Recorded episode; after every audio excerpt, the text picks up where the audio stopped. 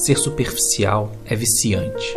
É um vício arraigado no mais profundo do nosso ser, que nos tenta diariamente a viver na camada mais externa possível de tudo e de todos, inclusive de nós mesmos.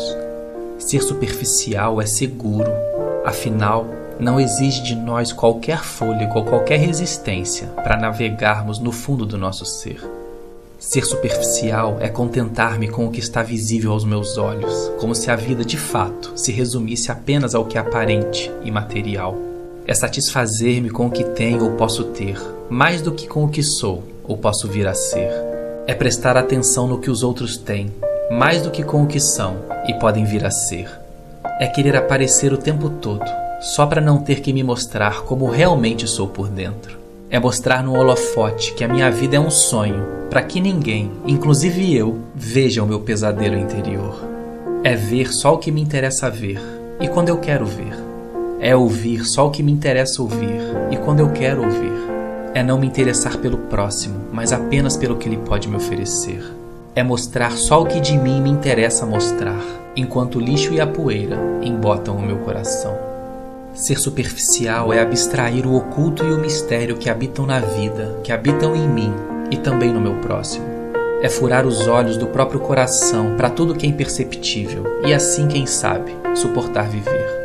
Ser superficial é se sabotar.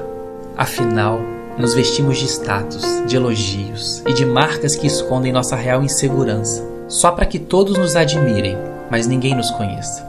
E assim seguimos vivendo, com muitos amores e pouco amor, muita quantidade e pouca qualidade, sabendo um pouco de tudo e muito de nada, nos satisfazendo em conhecer um parágrafo de todo mundo, mas a obra completa de ninguém, ouvindo apenas o refrão e não a música inteira, preferindo colecionar cadarços a criar laços.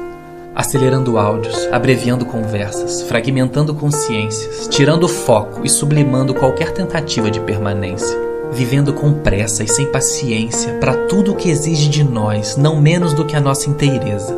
Viver é mergulhar, é se aprofundar em tudo e em todos que Deus decidiu nos emprestar.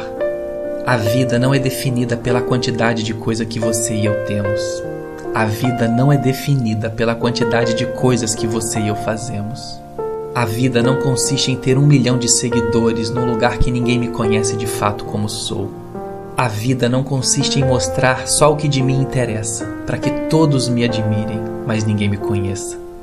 Loucos, essa noite pode ser que peçam a nossa alma, pode ser que peçam a minha, pode ser que peçam a sua.